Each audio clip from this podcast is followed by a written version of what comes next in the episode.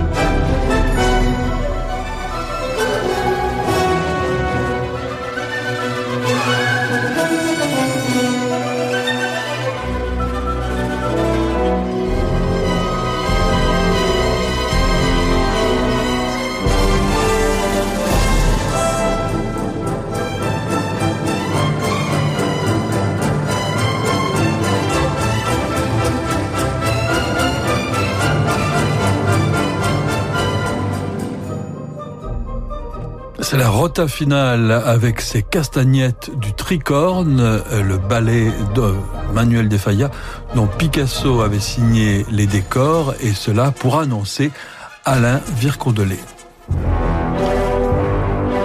18h, 19h, Passion classique avec Olivier Bellamy sur Radio Classique. Alain Vircondelet, bonsoir. Bonsoir. Très heureux de vous recevoir en direct dans Passion classique. Vous êtes euh, historien de l'art, écrivain, enseignant, chercheur à, à, Bordeaux, je crois toujours. Euh, et alors, vous avez une vie absolument passionnante. Euh, le, le, titre de alors il y a sur Picasso il y a le Paris de Picasso hein, que vous avez écrit dans euh, le Paris des artistes très belle collection de petits livres de poche qui peuvent se, se, se, se lire qui sont des, compagnons de voyage euh, idéaux. Et puis euh, l'exil est vaste mais c'est l'été sur la passion dévorante qui a uni Picasso et Dora Maar pendant une décennie entre 1935 et 45. Et 45, voilà. La décennie la plus féconde du XXe siècle. Mais oui. Alors, nous allons en reparler, mais l'exil, pour vous, c'est quelque chose. Parce que moi, quand j'ai vu le titre, je me suis dit, il parle de lui, mm. euh, ce pied noir qui a quitté l'Algérie en 1962, parce qu'il y a eu une déchirure quand même. Énorme. Une déchirure inconsolable. Et c'est cet aspect inconsolable qui m'a obligé à écrire, qui m'a donné d'écrire. On ne peut pas imaginer ce qu'est la perte d'un pays natal, une douleur que je n'avais pas suffisamment même euh, observée et, imaginée, qui de chaque, chaque année grandit, croît avec une violence inouïe. Et donc pour penser cette douleur, pour penser cette absence, il y a certainement d'autres solutions que celle d'écrire. Pour moi, c'était écrire. Vous voulez dire que plus le temps passe et plus cette blessure est vive. Oui. Et, et donc, je m'attache toujours à travailler sur des personnages puisque j'en ai fait un peu ma signature. Euh, je m'oblige à, à rencontrer véritablement et physiquement des personnages immenses et qui, eux, sont toujours d'exil tous les êtres, tous les personnages que vous avez cités tout à l'heure, à l'instant, sont des personnages d'exil. Ce sont tous des êtres qui ont quitté quelque part leur lieu ou d'enfance ou ou intérieur et, et, donc qui sont dans une absence et dans une douleur et qui ont eu une nuit de feu oui. comme euh, Pascal. Comme Pascal. Oui. Et d'ailleurs cette nuit de feu me renvoie à l'expérience et à l'enseignement de Marguerite Duras. Parce que j'ai eu la chance, deux ans après l'arrivée en France, c'est-à-dire euh, trois ans après l'arrivée en France, de rencontrer Marguerite Duras, qui s'est beaucoup attachée à moi. Et, et, je me suis beaucoup attaché à elle. Et ça a été la grande expérience de ma vie. Et ce n'est pas rien que, que d'être enseigné par Marguerite Duras. Et donc j'ai été comme son fils spirituel quelque part. Et vous avez écrit sa biographie. Et j'ai beaucoup écrit sur elle. j'ai écrit dix livres, c'est la, c'est la dette. Et il y a le, le prix euh, Marguerite Duras. Euh, qui oui, j'en suis le président. Voilà. Et puis la, la création de l'association des amis de Marguerite Duras euh, que j'ai que j'ai faite aussitôt après, que j'ai organisée aussitôt après sa mort, car je l'ai suivie toute la deuxième partie du XXe siècle, finalement, de 68 à de 68 à 96. Qu'est-ce qu'elle vous a appris, euh, Marguerite oh. Duras? Vous vous diriez, est-ce qu'elle vous a ensemencé? Elle vous a Oui, je crois qu'elle m'a donné à regarder les choses, le monde, les êtres, le paysage, autrement, et d'aller au-delà de l'horizon et de voir toujours plus loin dans l'illisible du monde, dans l'invisible du monde. Et c'est cet apprentissage-là qui m'a été donné d'acquérir et qui m'a et que j'essaie d'appliquer dans le travail euh, ou biographique ou autobiographique. Et, donc ça me permet de pouvoir euh, traverser des mondes et d'être dans une expérience qui est hautement spirituelle. Ce qui fait que j'ai toujours euh, considéré que cette œuvre que Marguerite Duras avait écrite, qui est certainement une des choses les plus importantes de la littérature du XXe siècle avec Marcel Proust. Proust l'a inauguré, Duras l'a clos ce siècle.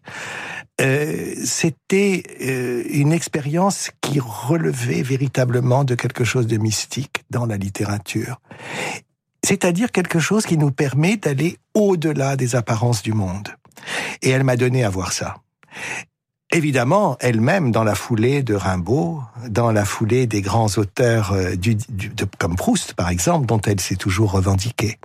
Et Duras a été certainement un des auteurs, pour moi, les plus, euh, les, les, les plus, euh, comment dire, les plus initiatiques.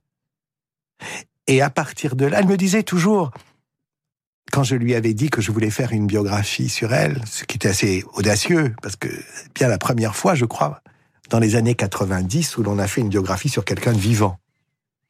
Et, euh, je lui en avais fait part, et elle m'avait dit, vous savez, il y a des zones d'ombre et des zones de lumière, Il y a ce que j'appelle les zones claires et les zones de nuit.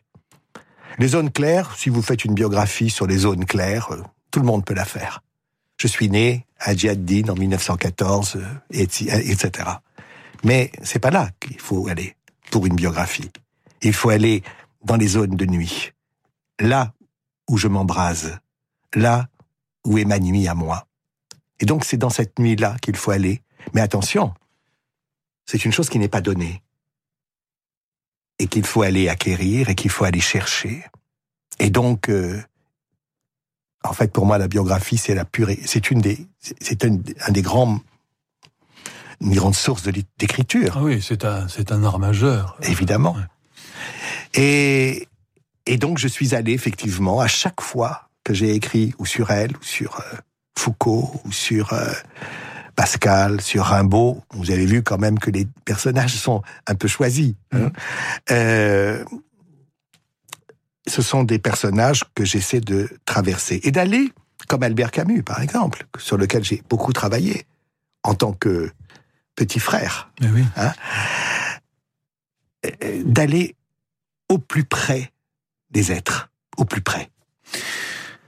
Euh, Alain Vercondelet, euh, Picasso et, et Dora Maar. Dora Maar, c'est la femme qui pleure, donc elle a été la muse de Picasso, mais elle a été euh, aussi euh, artiste et on a tendance à la maîtresse, et, évidemment, ça, ça, a été une histoire euh, terrible parce que Picasso n'était pas un homme simple, mais c'est une artiste. Et d'ailleurs, il va y avoir une exposition au centre Georges Pompidou à partir en juin, et en juillet. Euh, donc, on va découvrir. Je crois que c'est la plus grande et la plus complète jamais euh, en faite. Donc, on va découvrir que euh, ce n'est pas simplement euh, une comme ça une une, une nouvelle Marie-Thérèse. Oui, c'est ça. Hein euh, donc, alors, euh, la photo de couverture est incroyable parce qu'elle dit tout. Ouais.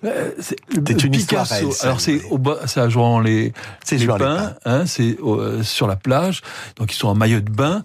Picasso est de dos et elle, elle est de trois quarts. Et ce trois quarts dit tout, c'est-à-dire qu'elle est vers nous, mais aussi vers Picasso et Picasso lui tourne le dos. C'est mmh. extraordinaire. Et l'un est en train, apparemment, la tête baissée, Picasso, en train, peut-être, j'imagine, peut-être de chercher un caillou pour le dessiner. Il avait cette manie. Il allait sur la plage et quand il s'ennuyait, il cherchait, il cherchait des, des galets un peu plats sur lesquels il pouvait dessiner et avec lesquels il disait auprès de ses amis, tu vois, euh, je vais dessiner un gribouillis dessus et on va et ce caillou il va coûter une fortune. il en était à la fois fier et écœuré. Et puis de l'autre côté, il y a il y a Dora qui a son appareil de photo et qui est en train de le régler.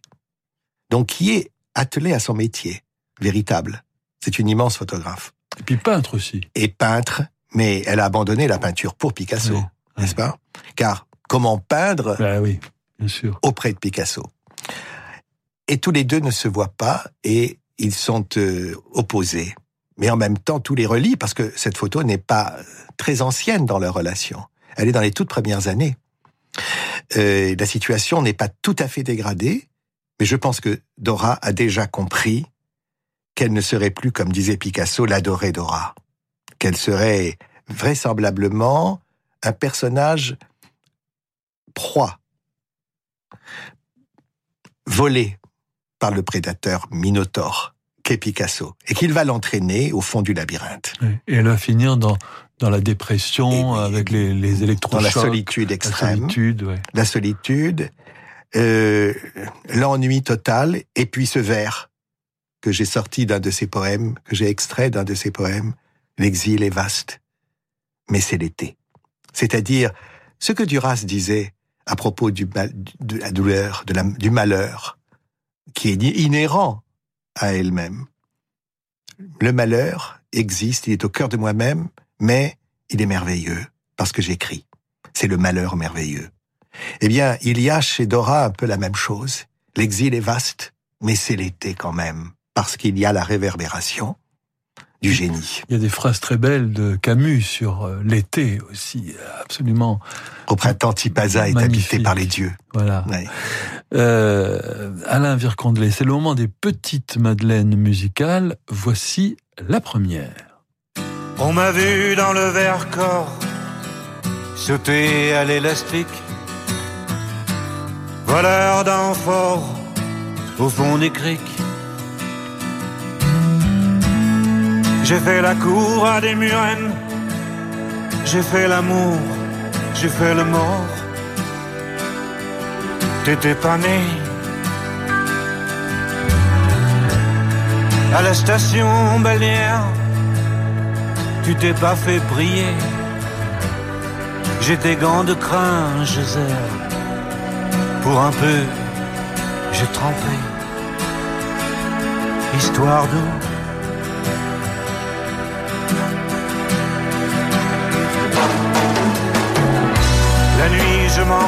Je prends des trains à travers la plaine. La nuit, je mens, je m'en lave les mains. J'ai dans les bottes des montagnes de questions où subsiste encore ton écho. Alain Bachung, vous n'avez pas encore écrit sur lui. Non, je n'écrirai pas sur lui d'ailleurs. Mais il, euh, il fait partie de, de, ces, de ces musiques que j'écoute en boucle lorsque je travaille. Je travaille toujours en musique. Je travaille avec euh, les grégoriens, avec la musique judéo-andalouse ou arabo-andalouse et aussi avec quelques musiques qu'on appelle variétés. Mais entre autres, Alain Bachung fait partie du florilège. Bachung parce que euh, cette, cette, chanson est particulièrement un mystère. On ne sait pas ce qu'il veut dire. La on nuit, a ici, je mens. On a, imaginé beaucoup de choses. Il y a eu des interprétations, particulièrement sur la résistance. Moi, je ne crois pas du tout à, ce, à cela. Je pense que c'est un texte illisible, justement. C'est un texte qui, qui est sans fond. Et on peut y trouver ce que l'on veut de sa mélancolie.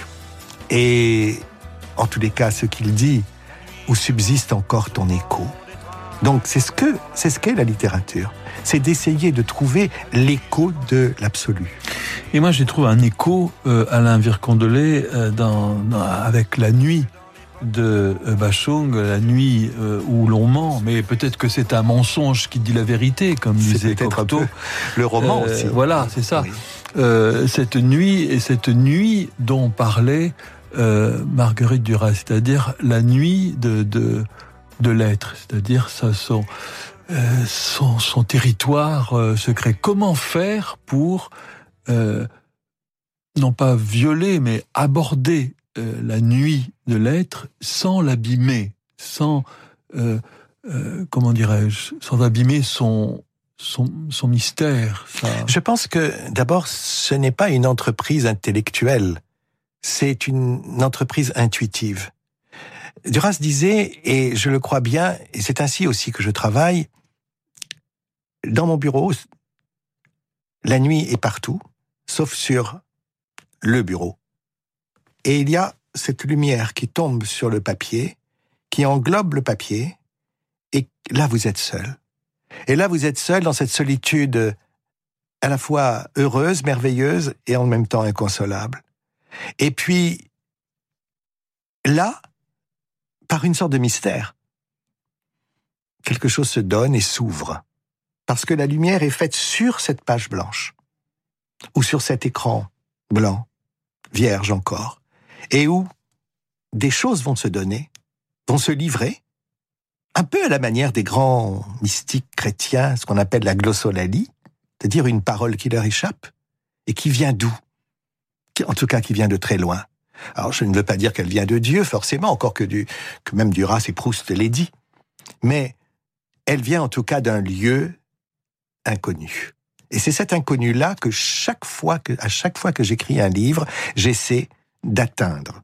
Alors, euh, je suis à la périphérie. Je ne suis pas... Parce que si je l'atteignais, je serais mort. Mais parce que j'aurais traversé le cercle. Finalement, Alain Vercondelet, euh, finalement, c'est... Euh, ne serait-ce pas, ne serait-ce pas Dieu que vous cherchez Ne serait-ce pas une lumière que vous cherchez tout à cas, travers tous- ces Oui, êtres À tra- oui c'est-à-dire l'absolu. C'est ça. Bien sûr. C'est évident. D'ailleurs, qu'est-ce que c'est qu'est-ce que- qu'est-ce qu'est-ce que l'écriture sinon cela? Ce serait des non-livres, dirait Duras. On écrirait des non-livres, on écrirait des, des livres comme on écrit des comme on vend des savonnettes. Écrire, c'est atteindre à quelque chose de très loin, de très profond, de et d'inconnu. C'est ce que c'est la phrase de Rimbaud. Hein. Je suis le grand malade, le grand criminel, le grand maudit, mais le suprême savant parce que j'arrive à l'inconnu. C'est ça qu'on cherche. C'est ça que cherchent les écrivains, les véritables écrivains. Tout le reste, c'est de la littérature, justement, comme oui. disait euh, Verlaine. Euh, je pense que c'est une aventure immense que d'écrire, comme de peindre d'ailleurs. Moi, il m'a été donné de, de, d'être- de rencontrer les, les plus grands peintres. J'ai été le biographe de Balthus. Ce n'est pas rien. Quand Balthus vous dit venez au chalet de Rossinière, venez y passer le temps que vous voulez et je vous donne mes mémoires. À vous seul. Je les ai donnés à personne. Et j'y vais. Et pendant deux ans, je vais cinq jours par mois rejoindre Balthus au chalet de Rossinière et je vis auprès de lui. Et là, je suis au cœur de la création. Et j'ai vu, justement, l'artiste aussi, le peintre qu'il était, immense, hein, essayer d'atteindre quelque chose de l'invisible. Et à la fin de sa vie, puisque c'est à ce moment-là que je l'ai connu, en 99-2001, date de sa mort, j'étais avec lui tous les matins dans son atelier. Il était en train de peindre sa dernière toile. Nous savions tous que c'était la dernière toile. Et je lui disais, mais comment faites-vous, maître, pour atteindre à ce rideau que vous peignez là, puisque vous êtes, vous avez très mal aux yeux, vous ne voyez quasiment plus rien. Il m'a dit, je vois. Je ne sais pas si vous vous souvenez, euh, dans Le Monde d'hier, Stéphane Zweig raconte qu'il est allé voir un de mes Rodin. grands livres. Ah oui, il est allé voir Rodin. Et Rodin, à un moment donné, oublie complètement euh, Zweig et, et commence. Et il est pas dans une nuit de, de feu, mais dans un jour de, de feu. Il, il n'est plus que feu, il n'est plus que euh, voilà, il est tout tout près et il oublie complètement son interlocuteur. Et c'est des pages absolument extraordinaires pour comprendre la, la création. Est-ce que vous avez ressenti ce, ce Bien genre sûr. Bien sûr. Euh, je crois qu'écrire, je dessine aussi, je, je fais pas mal de travaux plastiques, mais écrire est une manière évidemment d'aborder la source initiale. Il m'est donné en tant qu'auteur, qu'écrivain, de l'abonder cette source en permanence. Donc c'est un circuit qui qui renvoie, euh, qui se renvoie l'un l'autre. Hein. Ce sont deux circuits. Il y, a, il y a le don de la source et il y a la nécessité d'abonder la source. C'est en ce travail-là que se situe l'écrivain. Et il ne peut pas se situer ailleurs.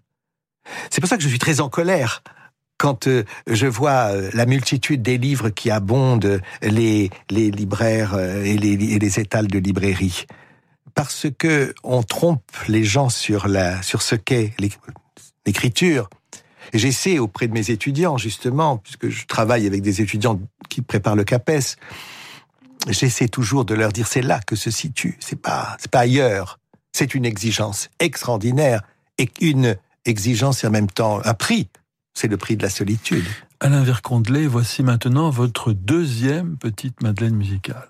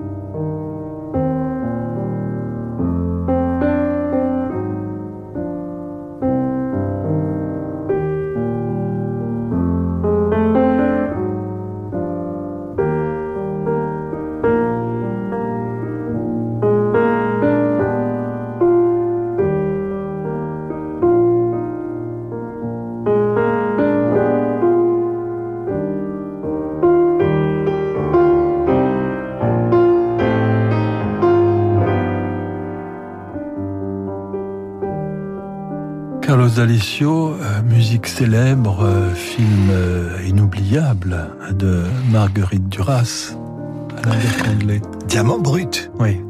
C'est un diamant brut, le, le morceau de, de, de Carlos D'Alessio. Elle l'a rencontré en 73 et il a composé pour elle la musique d'India Song, qui est le, le film majeur que Duras ait réalisé le plus important dans sa filmographie. Et à partir de India Song, elle lui a toujours demandé euh, de réaliser la musique des films qu'elle a fait après. C'est-à-dire Baxter, Vera Baxter, Nathalie Granger, euh, Les enfants, euh, Des journées entières dans les arbres, euh, Son nom de Venise dans Calcutta désert. Voilà des films magnifiques euh, qu'elle a réalisés et que Carlos D'Alessio a illustré. Mais illustré, c'est peut-être un mauvais mot, que il, a certainement contribué euh, à la grandeur des films de Marguerite Duras. C'est une musique obsédante.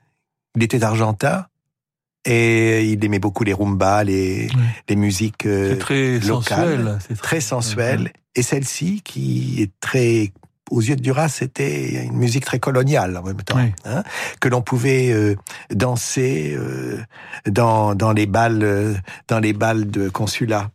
Et, et, et Duras a été porté par cette musique qui est très inspirante, il est vrai, et très nourrissante. Et pour moi, elle a habité et elle habite encore toute mon écriture.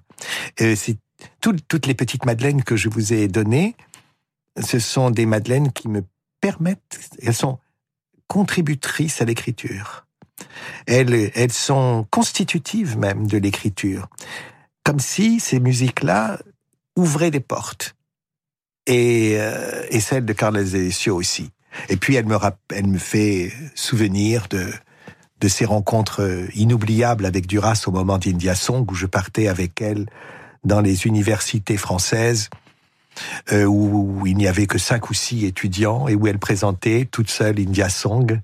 Et on partait en quatre ailes, elle conduisait, le nez sur le guidon et sur le volant, et, et il y avait les, les bobines derrière, et on partait présenter India Song. Et, peu de personnes hein, qui, qui, qui, qui écoutaient ou qui regardaient le film ou qui étaient un peu euh, désarçonnés par, la, par le mystère du film. Et, et Duras chantonnait toujours. Et elle disait d'ailleurs euh, que cette musique, dès qu'elle l'avait entendue, les premières notes l'avaient totalement habitée. Quel était le trait de la personnalité de Duras? Le plus secret Vous qui avez eu quand même accès à, Oh. à la personne et, et à des documents après, Oui. le plus inattendu. Inattendu, je sais pas, mais le trait, elle était drôle. Ça, personne ne peut imaginer, ou, ou peu de gens imaginent Duras drôle. Elle était extrêmement drôle, comique, cocasse, euh, pleine d'humour, euh, très naturelle, euh, paysanne quelque part. Hein Euh, faisait la, la, soupe pour tout le monde, elle mettait la main aux, aux, légumes, elle, les épluchait, elle, était assez généreuse sur, sur, sur, la, sur la fraternité, sur la communauté, sur la communauté des artistes qu'elle était. Elle me disait toujours, vous voyez, de l'autre côté de la rue Saint-Benoît, il y a Beauvoir et il y a Sartre. Mais c'est pas mon monde. Je ne suis pas de ce monde-là. Moi, mon monde, c'est le monde des poètes. Et donc, elle était du côté ou des artistes peintres, ou alors de, elle a beaucoup aidé les peintres, ou alors des poètes. Et elle était du côté de du, du Boucher, elle était du côté de de Louis René Desforêts, elle était du côté de Michaud, euh, elle était du côté de Rimbaud, bien sûr. Donc c'était ça son monde. Et c'était celui auquel elle nous faisait tous accéder. Et à ce moment-là, c'était merveilleux parce que c'était au moment de Bulogier, c'était au moment où, on côtoyait Bulogier, jeune fille, euh, Gérard Depardieu, et où, et où nous étions des, jeunes gens. Et qui, euh, évidemment, dévorions sa parole. Mais sans être des courtisans, jamais. Mais je crois que le trait qui caractérise pour moi Duras, c'est l'intelligence. C'est l'intelligence, mais pas l'intelligence euh, intellectuelle. L'intelligence au sens le plus étymologique du terme, c'est-à-dire ce qui donne accès à la lumière. C'est-à-dire qu'elle disait un mot, une phrase, et on ne pouvait rien dire après parce que en fait, elle avait cerné ce qu'elle voulait dire tellement bien de cet anneau de lumière qu'on ne qu'il n'y avait rien d'autre à dire. Donc ce n'était pas de euh, la béatitude devant elle ou de la révérence. Non, c'était, oui, c'est ça. Elle a touché au point juste. Elle a touché au point le plus précis des choses. C'était ça l'intelligence. Alain Vircondelet, c'est le moment d'une page de publicité et nous nous retrouvons avec euh, l'intelligence de tout ce que vous avez euh, euh, croisé et sur lesquels vous avez écrit juste après ça, dans quelques instants. Ford. Allez, pendant les Ford Days, bénéficiez d'offres exceptionnelles sur plus de 3000 SUV Ford EcoSport prêts à partir et profitez d'une reprise de votre véhicule plus 5000 euros. C'était bien là, Teddy T'as l'air sceptique. Je suis sûr que tu peux faire encore mieux. Ok.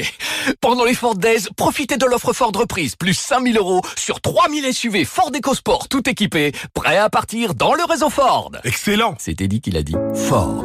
Offre de reprise aux particuliers non cumulable pour commande jusqu'au 31 mai d'un Ford EcoSport 9 hors trend en stock dans le réseau Ford participant. Voir Ford.fr. Bonjour, je m'appelle Jean-Luc, j'ai 45 ans et je vis à la rue.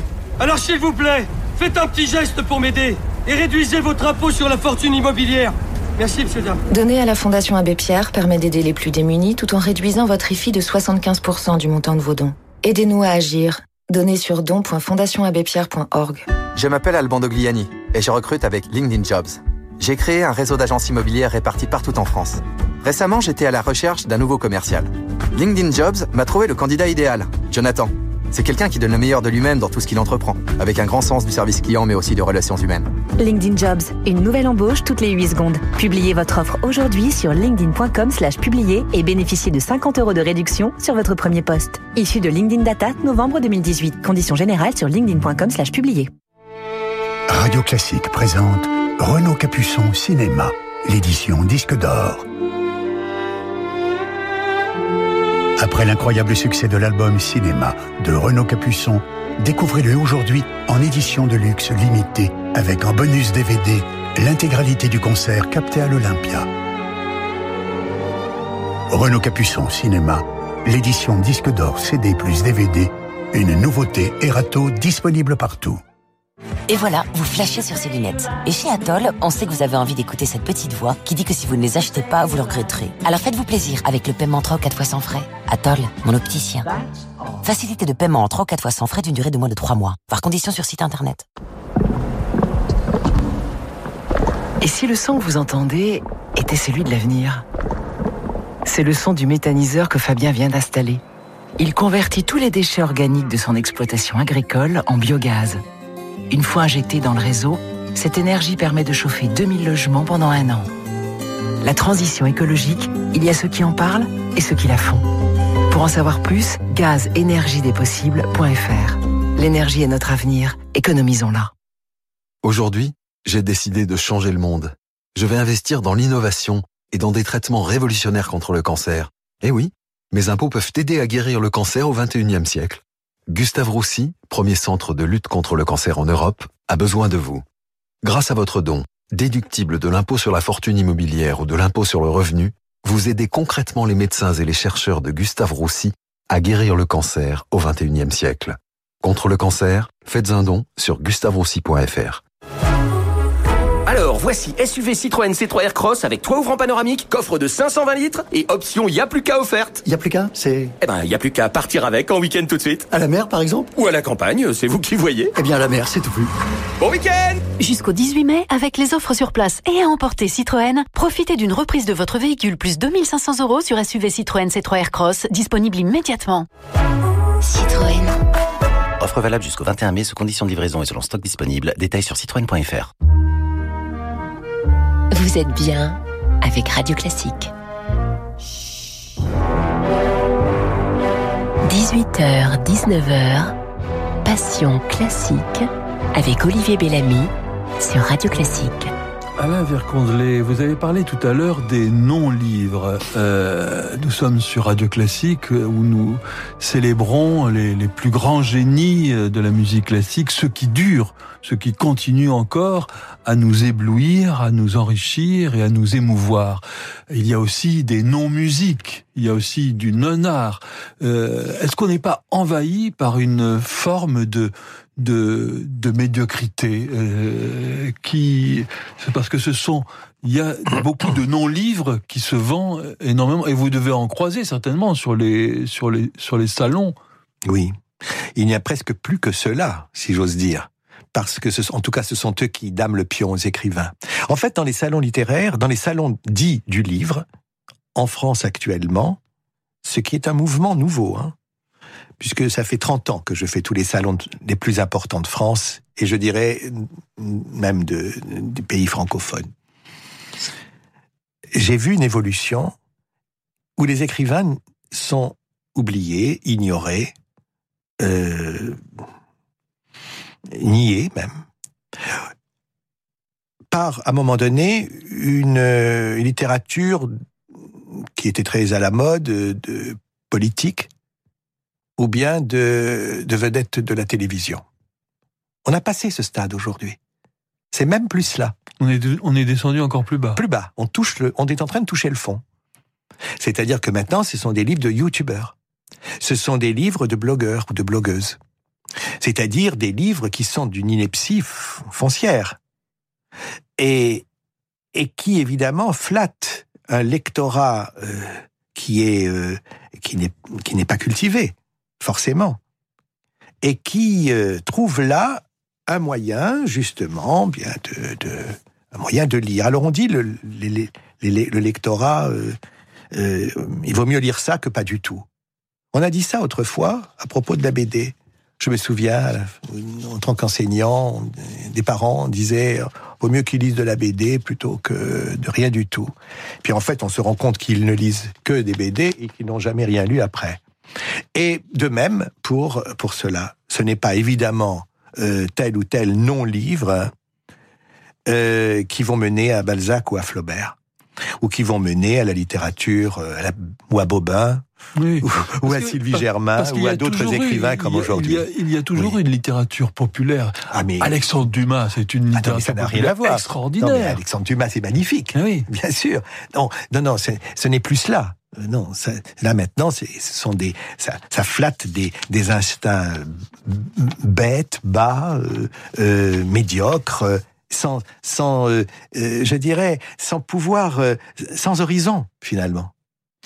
Fermons la parenthèse, Alain et écoutons Vivaldi, puisque euh, j'ai l'impression que vous avez eu euh, comme un coup de foudre euh, avec ce jeune contre-ténor polonais, mm. euh, Orlinski, hein, qui a chanté du Vivaldi et dont on a découvert qu'il était aussi un, un, un breaker euh, fantastique.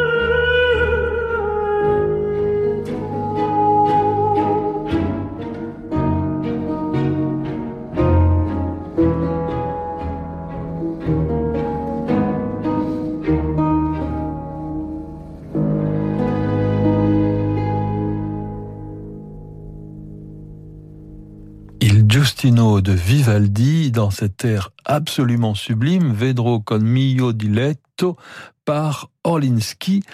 Et là, on est véritablement, euh, Alain Vircondelet, entre, entre l'ombre et la lumière. S'il y avait vraiment un point d'équilibre euh... Oui, c'est un air, euh, larghetto absolument sublime de Vivaldi, qui a été euh, créé pour un castrat, pour véritablement haute contre, à Venise, pour le carnaval de 1724 à Venise.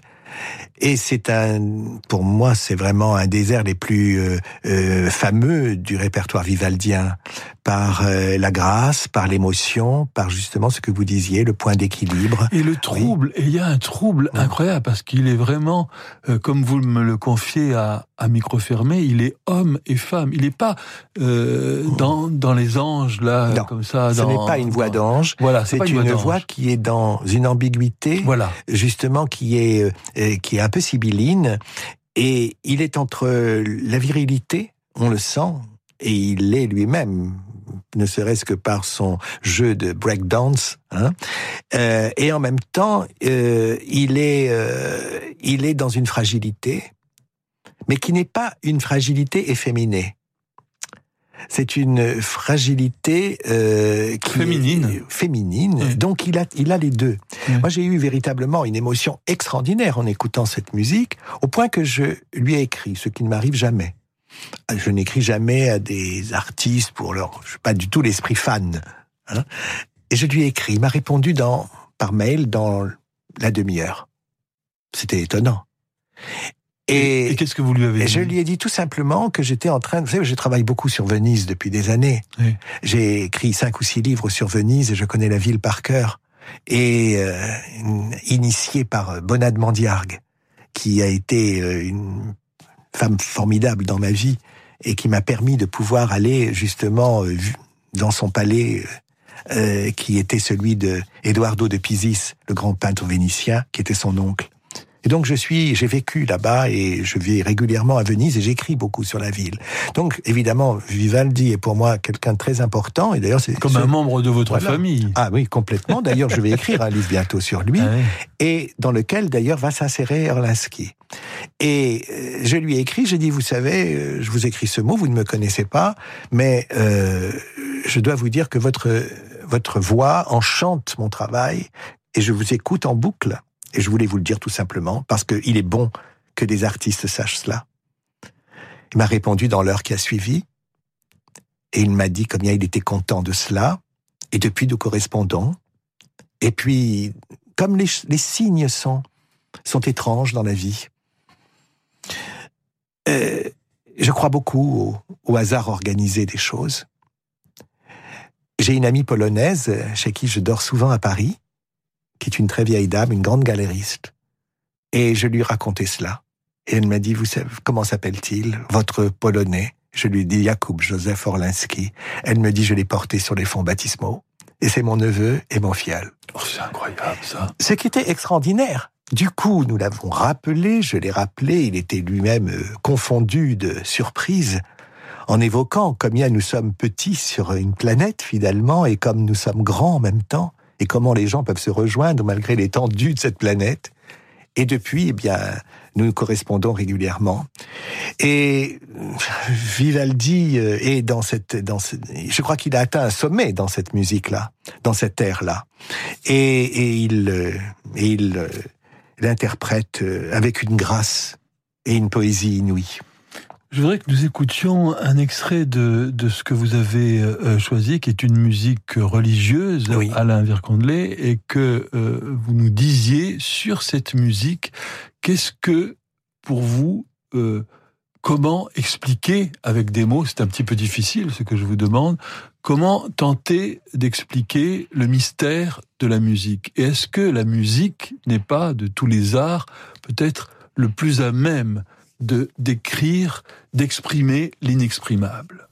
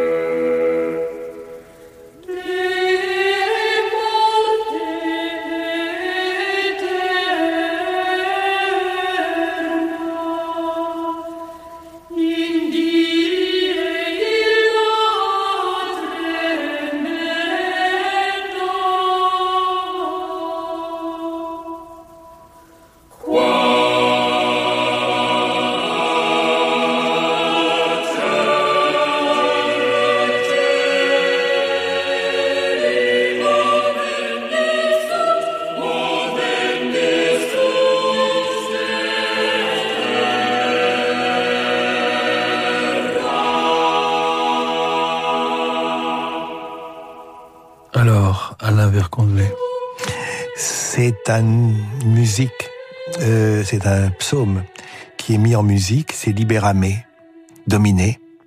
Libère-moi Seigneur.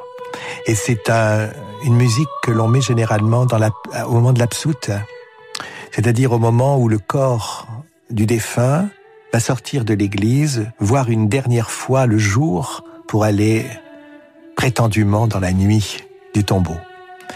Et en même temps, on sait que si l'on est croyant, que la nuit du tombeau, c'est, ce n'est qu'un temps et que nous sommes dans la rédemption.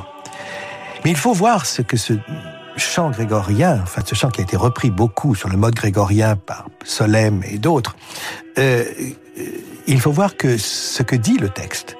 Et le texte dit des choses extrêmement intéressantes. Il ne dit pas seulement délivre-moi, Seigneur, de la mort éternelle, et il dit, en fait, nous vivons un jour redoutable qui est un jour qui est la vie, finalement, par rapport à l'étendue immense du temps, qui se déploie et qui se déplie. Et euh, ce jour-là est terrible et j'ai peur. Et un peu ce que disent les, les évangélistes plus tard, ce que disent les apôtres à Jésus. Euh, Seigneur, la nuit tombe, la nuit va tomber. Alors, la musique, elle est là pour, euh, pour dire, euh, justement... Pour nous dire, n'ayez pas peur. Pour dire, n'ayez pas peur, justement. Et par ces, ces silences incroyables que la musique, ici, euh, de Bruckner, révèle, eh bien, euh, il y a euh, des, une vérité profonde qui est euh, annoncée. Merci beaucoup Alain Vercondelet d'être venu ce soir dans Passion Classique. C'est moi qui vous remercie. Merci à tous les auditeurs pour votre fidélité. Merci à Yann Lovray. Vous pouvez réécouter cette émission euh, sur ce soir à minuit. Je vous donne rendez-vous demain avec Vanessa Wagner. Tout de suite Jean-Michel Duez. Bonne soirée sur Radio Classique.